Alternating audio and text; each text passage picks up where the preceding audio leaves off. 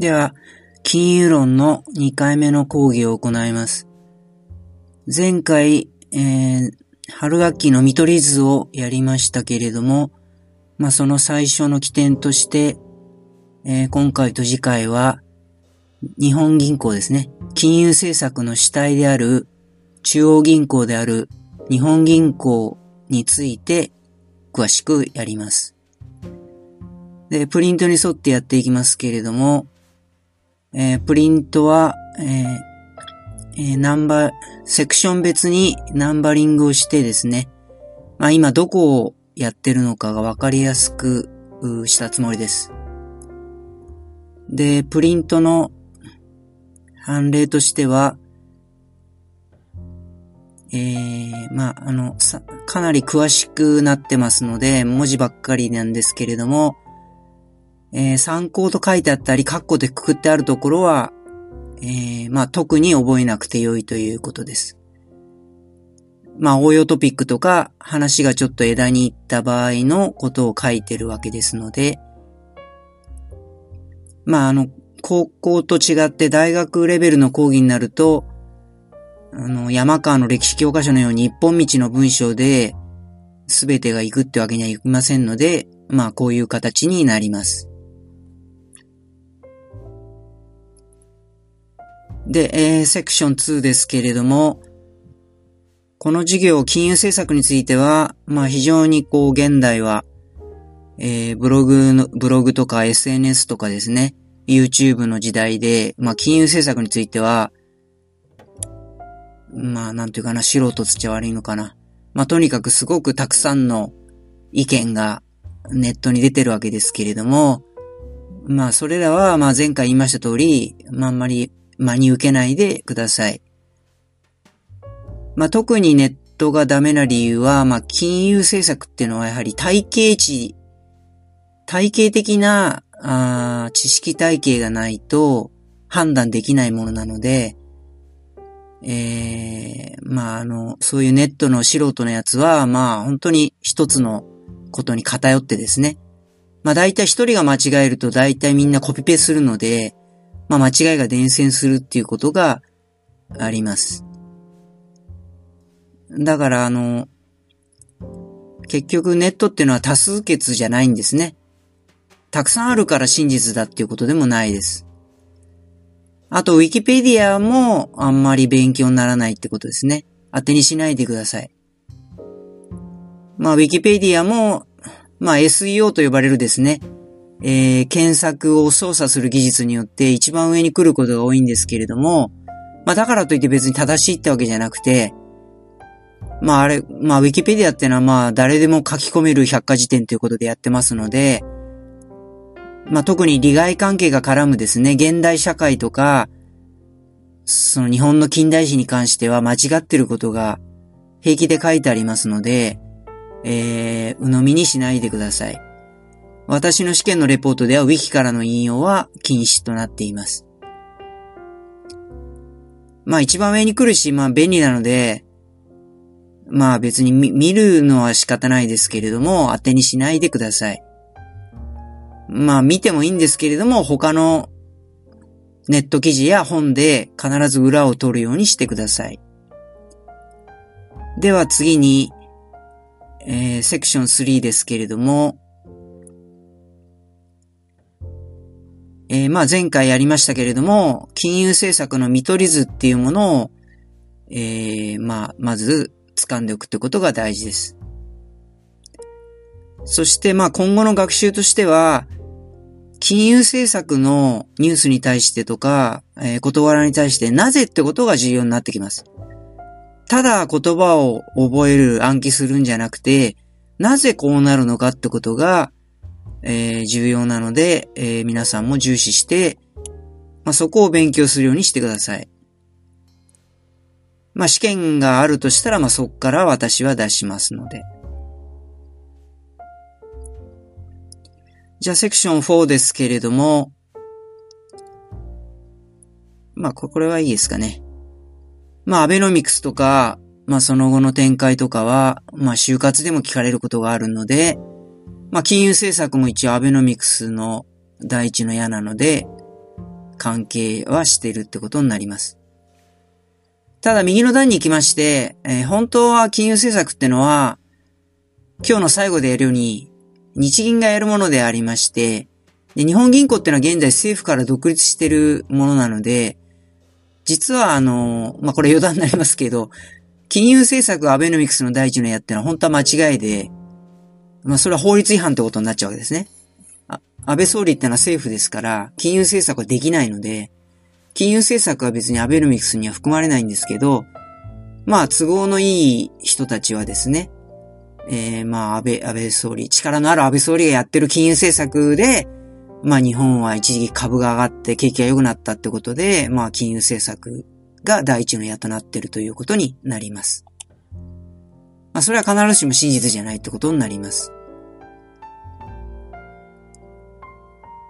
あとですね、まあ、あとテレビですね。テレビとかマスコミのコメンテーターで、まあ、金融政策とか経済政策について言ってますけれども、まあ、ああいうのも本当はですね、えー、まあ、素人向けに、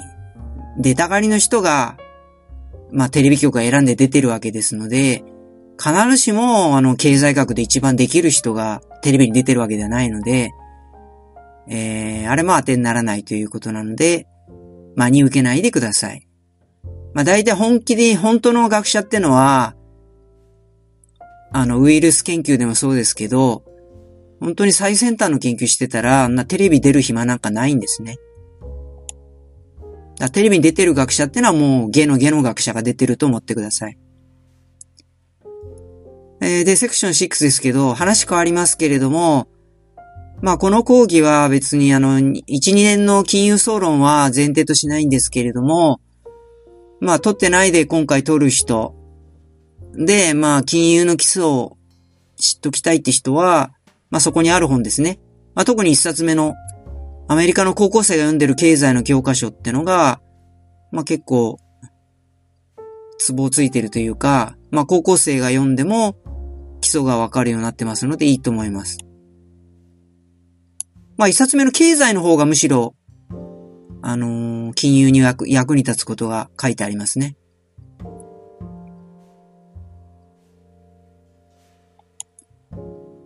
えー、じゃあ、セクション8ですけれども、まあ、先ほど見ましたけど、まあ、定期試験があればですね、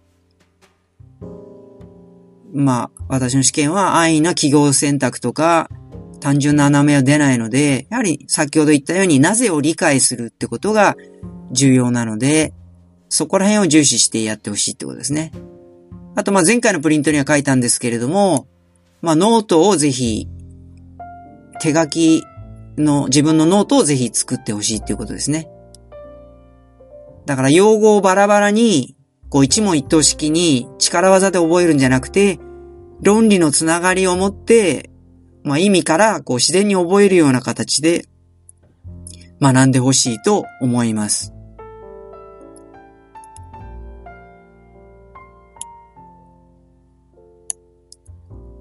で、2ページ目に行きまして、まあ、参考書についてはシラバスにも書きましたけど、あの、たくさん書いてあるわけですね。これはまあ大学レベルになるとそれぞれ興味も違いますし、あの、全部読めって意味ではないので、まあ自分の関係するところとか興味があるところのみんな読んでください。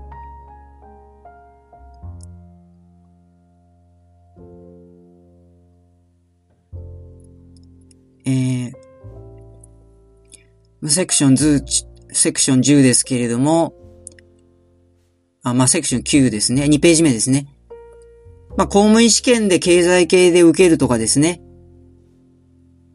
まあ、一番、こう、金融政策は、まあ、経済学にも含まれるんですけれども、まあ、マクロ経済学をきちっとやりたいって場合は、そこに4行目に書いてあるような、斎藤も誠ほか著のマクロ経済学を進めます。これなんでいいかっていうと、まあ、やたら分厚く、分厚いんですけど、まあ逆にわからない時の詳しい時点として意味があると思います。まあもちろん分厚くて高くて、まあなかなかこう、読破できないんですけれども、まあ、本当の学問ってのは薄ければいいってもんじゃなくて、やはり結局安い教科書を買ってもですね、まあ入試と違って、まあ入試は安い問題集を何回もやった方がいいんですけれども、まあ入試とは違って学問ってのは、安くて薄いのをただやればいいってことじゃないわけですね。結局さっき言ったようになぜとか、そういう論理が大事なので、薄いとこだけやればいいっていうわけじゃなくて、薄い教科書だと逆に分かりにくいんですね、結局は。その、つまり、はしょってるから、その論理のとこはしょってるから、なぜってことが薄い教科書だと分からないので、まあ逆に薄いと分からないってことが、大学レベルではあります。だから、さっき言ったように、えー、まあ、斎藤誠のマクロ経済学みたいに分厚い本が、まあ、一冊あってですね。まあ、全部、全部やれとは言いませんので、まあ、わからないところがあれば、そういう詳しいですね、分厚い教科書に戻って見るって方が、まあ、実は早いっていうことがあります。じゃあ、いよいよ本題に入りまして、えー、第一節ですね。まず日本銀行に入る前に、日本銀行も一応銀行ってついてますので、まあ日本銀行って特別な銀行なので、まずその前にじゃあ普通の銀行ってどういうことなのかってことですね。まあ、述べておきますと、えー、まあ、民間、普通の銀行ってのは要するに、まあ皆さん使ってるようなメガバンクとか地方銀行とかの、まあ民間銀行なわけです。まあそういうところでは、まあ我々から預金を預かって、まあそのお金を、えー、企業に融資するというような仕事がメインになりますけれども、まあそれについては、まあ、その簡単にですね、ごくごく簡単に今回ちょっと見ていきます。で、セクション12ですけど、まあもし、こう皆さん進路として銀行員も考えてるってことになりますと、やっぱり銀行員っていうのはすごい、まあ半沢直樹にもありましたけど、すごい、あの、高度な仕事でして、まあその分給料も高いんですけど、まあやはり融資ってのが大事な仕事になってきますので、まあ融資って要するに企業を判断する力ですね。企業を判断してお金を貸して企業を成長させて、まあそうすることによって銀行も、あの元本と利子が返ってくるので銀行も儲かるという、そういうですね、えー、三方よしの仕事なので、まあ融資について、まあ貸し出しですね。貸し出しについて、まあ、まあ、スキルを上げることが重要なんですけど、それについては、まあそこに書いてある本ですね。セクション12に書いてある本、貸し出し業務の王道という本がありますので、まあそれを読んでいただけると、まあ非常に勉強になると思います。じゃあ次、民間の銀行の、えー、三大業務について、まあごく簡単に言いますと、まあ第一は預金業務ですね。これは皆さんもやってると思いますけれども、えー、家計っていうかまあ皆さんお金が、まあ、バイト代とかが、まあ余ると、銀行に預けるということになります。まあそうすると、まあ預けたものに応じて、まあ今日本は、まあ春学期伸びるゼロ金利政策によって金利は今ほとんどつかないんですけど、まあ一応利子が銀行からもらえるということになります。で、えー、右の段に行きまして、2番目の民間銀行の基本業務としては、貸し出し業務ですね。融資、融資ですね。まあ、これは住宅ローンなっていう形で、まあ、我々家計にもお金を貸すことがありますし、まあ、企業に対して主に貸すんですけれども、企業に対しては、まあ、これ結構経済学ではケースされてるんですけど、実際の経営では重要な運転資金ですね。運転資金を貸すってことも、えー、銀行の大事な仕事です。まあ、あとは、あの、設備資金ですね。企業が、まあ、機械を買ったり、工場を建てたりする資金を融資をするっていうのも、えー、民間銀行の重要な業務です。これ、運転資金ってのは、まあ、要するに資金繰りですね。企業の資金繰りを助けるってことで、結局企業は、あの、先払いっていうか、まあ、従業員の給料とか、バイト代とか、原材料費とかは先にお金払うことがあるので、まあ、そのつなぎとしてですね、運転資金ってものが、実は実務的には非常に必要なんですね。まあ、経済学ではこれ、はしょっちゃってますけれども、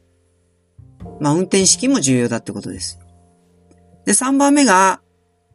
まあ、今日また後で詳しくやりますけれども、為替業務というものも銀行の重要な業務です。わかりやすく言うと、まあ我々が振り込んだ時にお金を届けるとか、あと支払いを完結させるという決済業務ですね。ということになります。まあこれによって我々は大阪の会社から通販で物を買ったりとかできるわけですね。銀行のおかげによって。まあこういうのを為替業務と言います。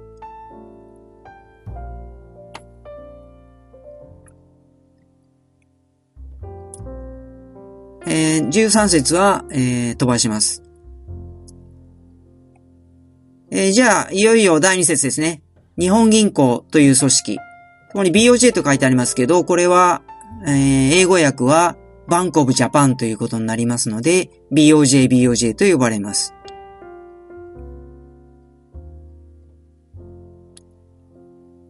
で、えー、まあ、前回から言ってますけれども、セクション14。えー、日本銀行は春学期全体の金融政策のテーマの主体であるから、まずはこれを学ぶことが重要ということになります。じゃあ日銀ってのは何なのかと。まあ一応銀行なんだけど民間銀行とは違うということで、どういうことなのかってことをしばらく話します。まあ日本銀行っていうのは国に一つしかない特別な銀行である中央銀行ということになります。これ後でも言うように、まあ世界各国、大抵は、あの、国に一つだけ、えー、中央銀行というものがあるっていうのが近代の国家です。で、以下まあ日銀の組織としての特徴や目的と機能について述べていきたいと思います。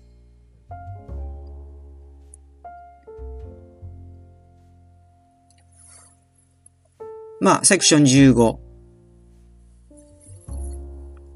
えー、まあ、インターネットアドレス見てもそうなんですけれども、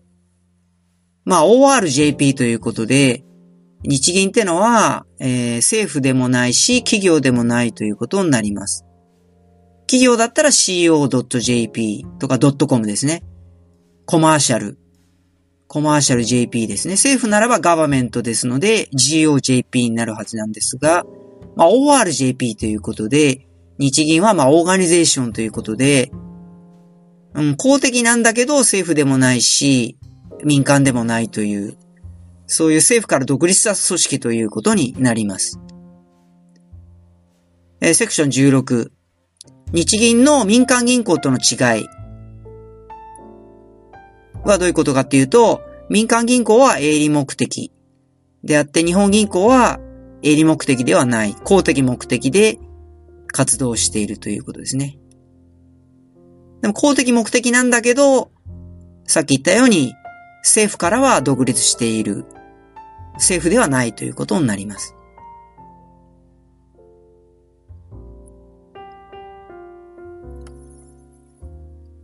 まあ、例えば、みずほ銀行ですね。民間銀行のみずほ銀行の子会社として、不動産で儲けようとするみずほ銀行という会社はあってもですね、日銀不動産という会社はありえないということになります。つまり日銀ってのは営利目的ではやってないので、そういう子会社はありえません。まあ、一番下の行のように、えー、まあ政府ではないんですけど、まあ限りなく政府に近い公的任務のみを行う。まあ、官僚的な仕事ということになります。では3ページ目に行きまして、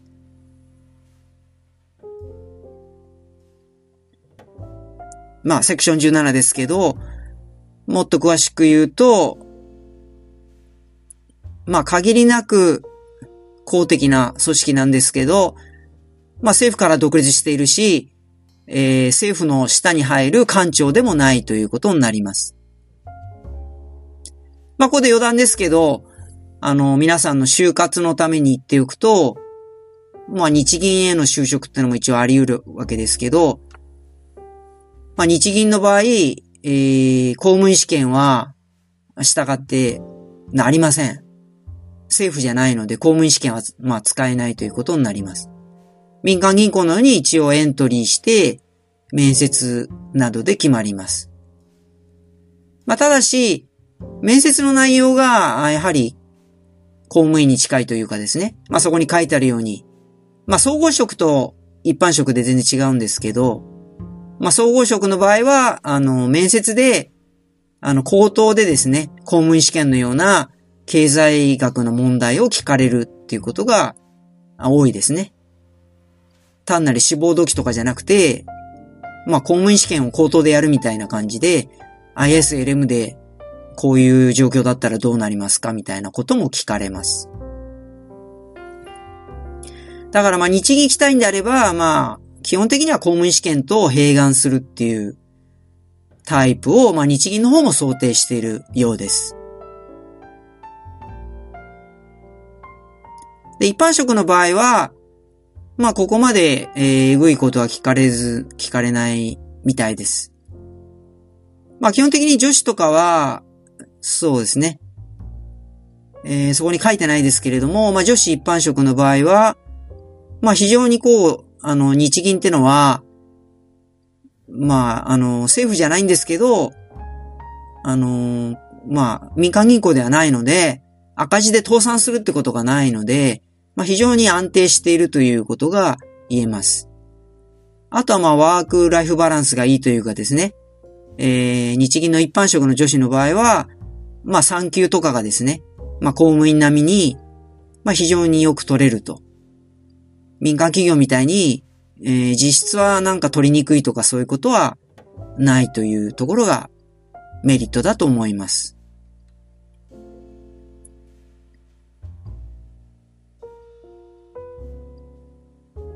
まあ、ここから先は、えー、あ、まあ、セクション18は、まあ、ちょっと、まあ、余談的な話ですけど、まあ、日銀は、あ後で言いますように、まあ、銀行の上に立つ銀行ということで、えー、金融システムの安定のために民間銀行に交差をしたり、これはまあ金融庁の検査とはまた別にですね、日銀による交差というものも民間銀行は受けなきゃいけないわけでして、まあ民間の金融機関を監督指導する立場なので、まあ、威張ってるという日銀マンっての威張ってるという裏話があります。まあ、あとは、あの、公務員ではないので、あの、まあ、日銀の中だけで、まあ、出世争いをするという、極めて閉鎖的な組織なので、まあ、非常にこう、まあ、官僚ではない。厳密に言うと官僚ではないですね。公務員じゃないので。でもまあ、その非常にこう官僚に近いというか、まあそうなので日銀官僚とも呼ばれます。まあ校内での出世争いは非常に激しいです。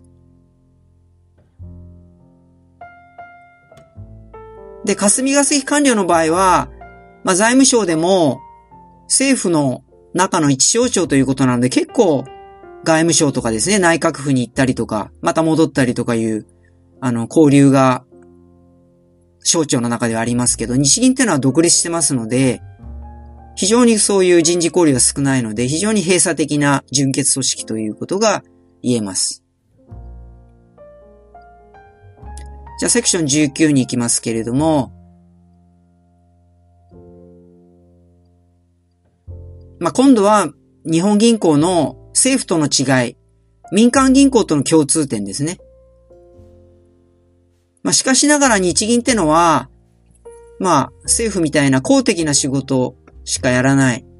儲けのことはやらないんですけど、でもその公的な目的を銀行業の形で果たそうとするってのがポイントです。まあそこ太字になってますように。だから日銀ってのは政府とは違うってことなんですね。政府は、まあいわゆる政策ということで、法、法、法をまあ国会で作ってもらって、政令とかで強制、我々に強制命令したりとか、あとはまああの、財政政策として、国民に給付金を与えたりとか、企業に補助金を与えることがやってます。だから日銀ってのは、そういうことはできません。そういうことってのは、要するに日銀ってのは銀行なので、あくまで銀行業務として、お金を貸すことしかできないんですね。銀行ってのは人にお金あげることはできませんので、お金を貸して、まあ、助けることしかできないということがあります。で、貸すってことは、当たり前なんですけれども、銀行が貸すってことは、あの、将来返済してもらうってことが伴いますので、政府の支出、補助金とは全く異なるということになります。政府の給付金とかは、あの、返さなくていいですよね。企業への補助金も返さなくていい。まあ、それは政策としてもらえ、もらえるもんなんです。まあ、日銀の出すお金っていうのは、あくまで銀行として貸してるだけなので、あの、いずれは返してもらうってことになります。あげるものでは、日銀はお金をあげるものではないっていうこと。まあ、そこがですね、結構ここはあの最初に言った、そのマスコミとかネットでの金融政策への、まあ、意外な処方的な間違いですね。多くある間違いなんですね。なんか日銀も、なんか公的なもんだから、なんか民間にお金をあげてんじゃないかと。まあ、それなら景気が良くなるからいいだろうみたいなね、政府だと、あの、財政赤字が溜まっちゃうとかですね。えー、政府があんまり支出すると将来税金が上がっちゃうとかありますけど、まあ日銀ならそういうことないから、日銀がお金あげるならいいんじゃないか、みたいな論調がネットで多いんですけど、それはもう素人の誤解であって、日銀ってのはお金はくれないんですね、民間には。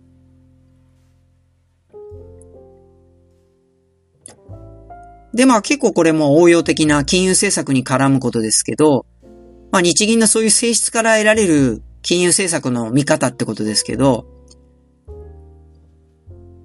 まあ基本的にもうこの20年ぐらい経済評論家、テレビに出てくる学者ってのはまあ金融緩和ばっかりしろと。日銀にばっかり注文つけてるわけですけど、まあそれ裏の理由があるわけですね。まあそれは逆にですね、日銀が金融政策がすごいってことではなくて、逆に言うと、まあ、確実に聞いて、効きの良い財政政策が日本は、たまりたまった財政赤字のために、もうそんなにできないと。やりたくてもできないという裏ですね。まあ、そういう消去法で、まあ、金融政策しかもやることがないよねっていうことで、金融政策を言ってるわけでして、ポジティブな意味で金融緩和と言ってるわけではないという裏があります。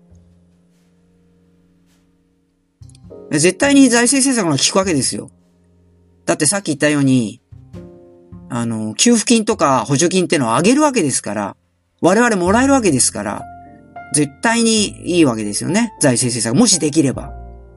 まあ日本はできないんですけど、赤字が多くて。で、まあ、片や日銀の金融緩和といっても、あの、まあ、後で言いますけど、日銀の金融緩和ってのはまず銀行にしかお金いかないんですね。我々には直接お金来ません、全く。あとはまあ日銀ってのは要するに銀行ですからお金を貸すことしかできないので、あげるわけじゃないので、ね、お金貸しますって言われても、ね、我々そんなに景気良くなりませんよね。後で返さなきゃいけないわけですから。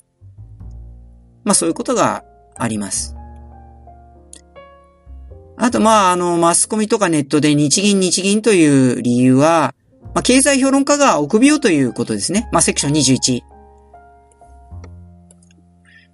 まあ、効か不幸か、我々個人は日銀に口座を持てないわけですから、個人と日銀ってのは全く関係がないわけですね。だから経済評論家が日銀をいくら批判しても報復がないわけです。だって口座がないわけですから、日銀に。だからいくら悪口言っても日銀からなんか制裁を加えることはできないわけですね。アカウント停止とか、銀行口座停止でお前に報復してやるとか、赤番ですね、赤番。とかは全くないわけです、日銀に関して言うと。まあだから、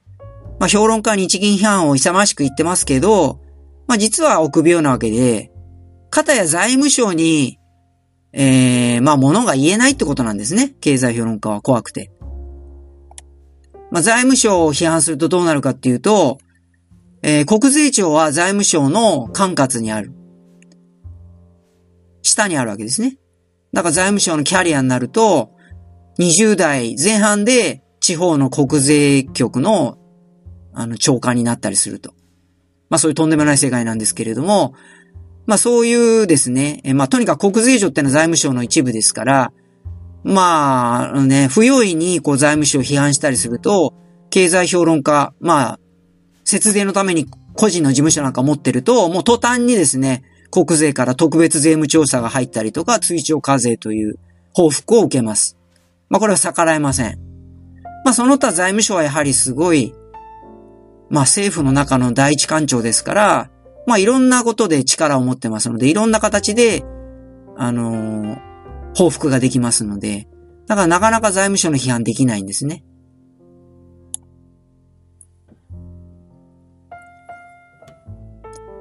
えー、セクション、あ、右の段に行きました。セクション22。あと、ま、日銀にばかり、えー、注文が行く理由、裏の理由3ですね。まあ、あとはですね、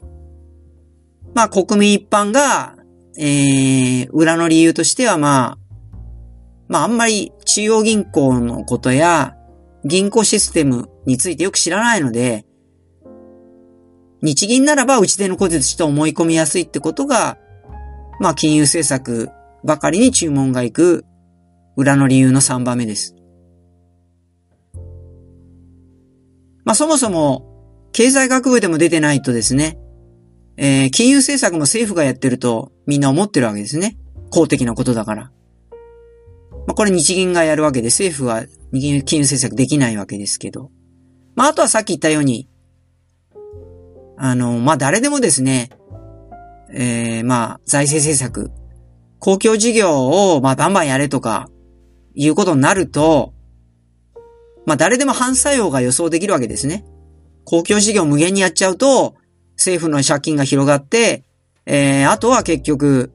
将来か、まあ自分の子孫の代で、増税というデメリットが来るとか、まあ財政破綻しちゃうとかですね。まあそういうことは誰でもわかるわけです。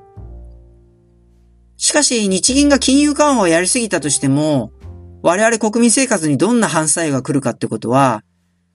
あの、経済学、現実的な経済学と銀行制度を相当勉強しないとわからないということになります。我々と直接関係がないし、日銀ってのは。まあ、これからそういう、あの、メカニズムですね。銀行システム。日銀の金融政策と銀行実務の関係についてはこれから、あの、どんどん勉強しますけれども、まあそういうことになります。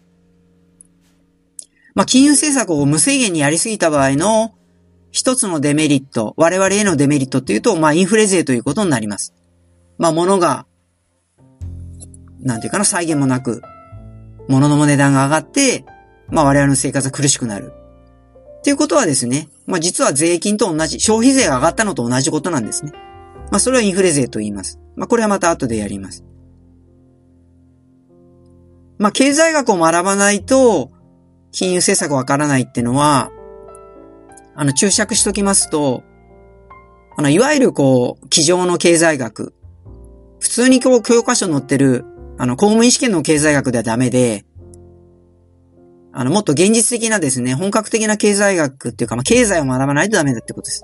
例えば ISLM なんかは、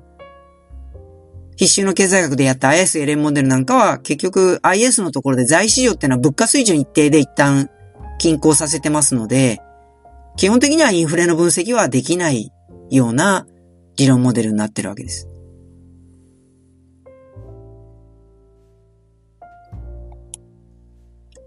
で、話を戻しますと、まあ、金融政策の革新ですけれども、23、セクション23ですけど、結局、日銀が金融緩和としてできることってのは、民間銀行に銀行業としてお金を貸すってお金を出すことしかできなくて、日銀が企業や我々個人にお金をあげるってことはできないということがあります。まあ、セクション24ですね。これはこのプリントの後半でやりますけど、確信なんですけれども、まあ、これもあの、巷の金融政策の話で誤解されてるんですけど、あの、日銀がやってるってことは、あの、通貨を、っていうか、ね紙幣を発行してるんですね。印刷してるんじゃないわけです。まあ、これ後で詳しく言いますけど、まあ、その辺もちょっと誤解があるってことに、あ、だいぶ誤解があります。これ経済学者でも、あの世間知らずな人は、こういうこと言ってる人多いんですけど、日銀の1万円札ってのは結構、結局紙なんで、1枚20円ぐらいで刷れるから、ほぼタダで日銀ってのはお金を臨転機ですれば作れるんだと。で、それを民間銀行や我々国民にどんどん上げればですね、景気良くなるってことがありますけど、これはもう間違いです。銀行の実務が分かってない。日銀ってのは、あの、銀、あ、さっき言ったように、あくまで銀行業としてしか仕事ができないので、えー、通貨を発行するときには、民間銀行から国債などを担保を取ってですね、まあ、国債を買いオペって言って買い取って、その見返りに日銀券という貨幣を民間銀行に出してるという、そういう銀行業しかできないわけですね。まあ、これはまた後でやります。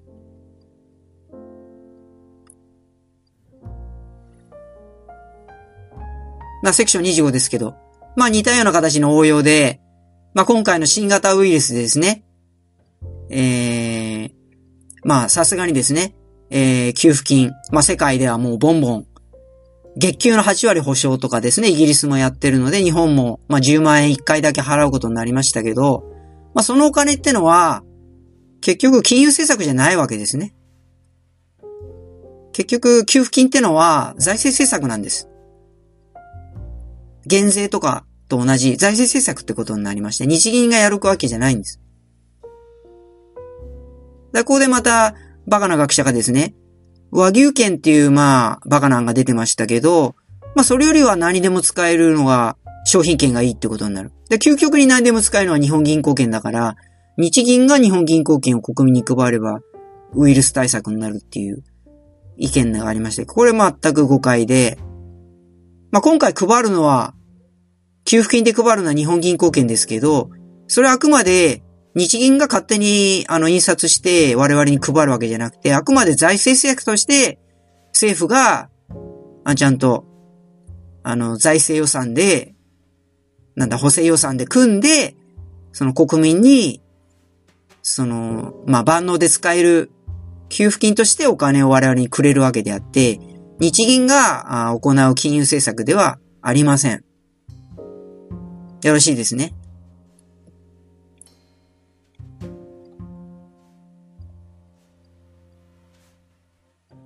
あとですね、セクション26、まあ、ページまたぎますけど、まあ、第9項で詳しくやりますけど、まあ、大体そう国全体、日本国全体のお金の量ってのは、まあ、今や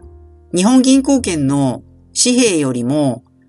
磁気データとなってる銀行預金という形をしているものが、まあ圧倒的に多いわけですね。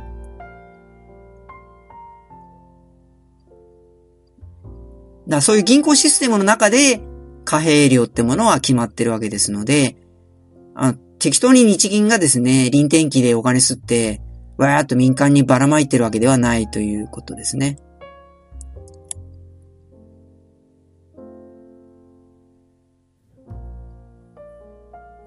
えー、セクション27。まあ、さっき言ったように、日銀がやることはあくまで銀行業としてお金を融通するってことなので、基本的にはお金を貸してるだけなので、後で金利と元本を返してもらうっていうことがあります。で、返せなくても良い我々がもらえる政府の補助金、助成金ってものは、まあ政府がやるということになります。政府の予算でやるってことになりますので、財政政策ということになります。まあこれもちょっと前期全体のテーマになっちゃいますけど、まあ先取りして無駄はないので言っときますと、まあ財政政策と金融政策の違いを例えると、そこに書いてあるように、まあ財政政策ってのはカンフル注射で、まあエネルギーが出るということになります。それに対して金融政策ってのは痛み止めに過ぎないということが言われます。つまりカンフル注射とは違うわけですね。まあお金を民間に、まあとりあえずお金を貸してですね、お金の量を緩めて、痛み止めをするけれども、直接エネルギーを与えたり治す効果はないということになります。